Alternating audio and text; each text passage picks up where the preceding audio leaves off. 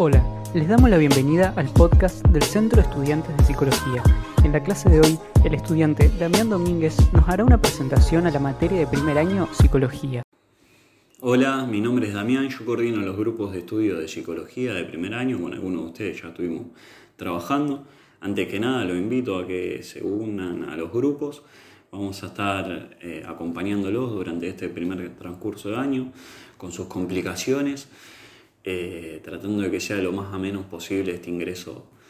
a la facultad. Eh, pasando a la teoría, la, voy a tratar de hacer una breve introducción sobre la cátedra de psicología y que sea lo más fácil y sencillo posible para que ustedes puedan leer los textos de su casa. Yo digo que es una buena materia para empezar a leer por uno mismo, ya que hay muchos textos explicados por los profesores y no textos fuente de los autores que por ahí da una complicación eh, el texto fuente. Eh, primero nos invitan con una... Empezamos los textos con una definición de la APA, que sería psicología es el estudio de la mente y la conducta humana en su dimensión individual y social y en todas las etapas de su evolución con el objetivo final de propender al bienestar de la persona humana. Eh, nos posicionamos de una manera crítica ante esta definición, o la cátedra se,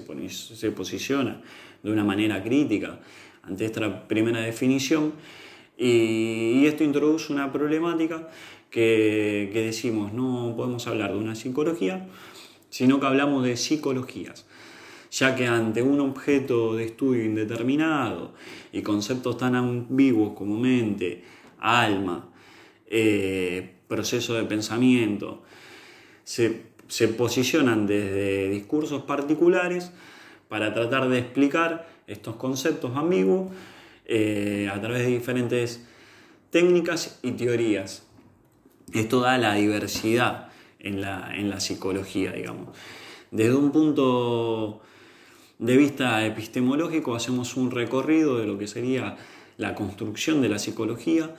pensamos a la psicología como psico, psique, alma, eh, esto sería el estudio del alma, y esto nos invita a, introducir eh, desde la antigua Grecia a filósofos, sabemos la estrecha relación entre la filosofía y la psicología, y traemos a filósofos como Sócrates, como Platón, eh, como Aristóteles, quizás más modernos como Hume, Kant, Descartes,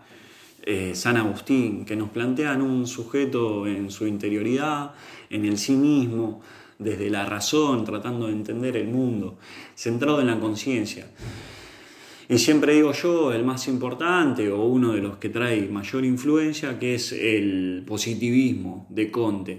eh, siglo XIX, que nos termina eh, definiendo, sabemos que a través del método científico, inductivo,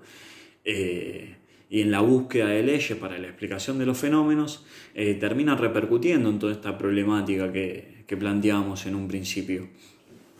Y terminan definiendo un sujeto biopsicosocial o terminan posibilitando al, a la concepción de un sujeto biopsicosocial eh, como una unidad indivisa opuesta al sujeto del psicoanálisis, que también lo podemos pensar como influido por lo biopsicosocial, siempre en relación con un otro desde el nacimiento, esto lo van a ver en el texto de otredad o alteridad, eh, no determinado y dividido entre pensamientos eh, inconscientes y conscientes. Los inconscientes como principales eh, por su importancia y porque son los primeros, nos dice Freud, con los que se encuentra el sujeto desde su nacimiento. Eh, recomiendo un texto, Revolución de la Mente, que para ver los inicios de Freud, la, influencia del, la influencia del positivismo, de las ciencias naturales, de su paso por Charcot y la hipnosis, por su paso por Breuer y las histéricas, eh, para después introducirnos de lleno en lo que sería ya interpretación de los sueños con la revolución copernicana, digo yo, del descubrimiento del inconsciente, la revolución del nuevo siglo, y la teoría psicoanalítica o estos primeros textos de la teoría psicoanalítica, de la metapsicología, digamos. Una interpretación de un aparato psíquico progrediente y regrediente eh, netamente psíquico, aparato de descarga y carga. Eh, bueno, creo que con esta breve introducción los puedo ayudar. También hay un texto que les recomiendo que lean de la unidad 1, eh, punto 6, vigencia del psicoanálisis, que se aborda el psicoanálisis de tres ejes fundamentales o esta trascendental del psicoanálisis, que son el prestigio o la cura de la, a través de la palabra, el descubrimiento del inconsciente estructurado como un lenguaje a través de la sexualidad y la posición crítica o la invitación a la reflexión crítica. Como un consejo o recomendación, le digo que siempre que lean los, autores los contextualicen, ya sea en esta o cualquier otra materia, para entender de dónde está hablando, de dónde surge ese discurso. Y, bueno, no, creo que no quedaría nada más por, tocar por ahora. Después, si esto les sirve, estaría haciendo otros videos con algunas otras temáticas más avanzadas. Eh, pero esto como una breve introducción para que ustedes empiecen a manejar con la lectura en la cátedra de psicología. Muchas gracias y espero que les haya servido.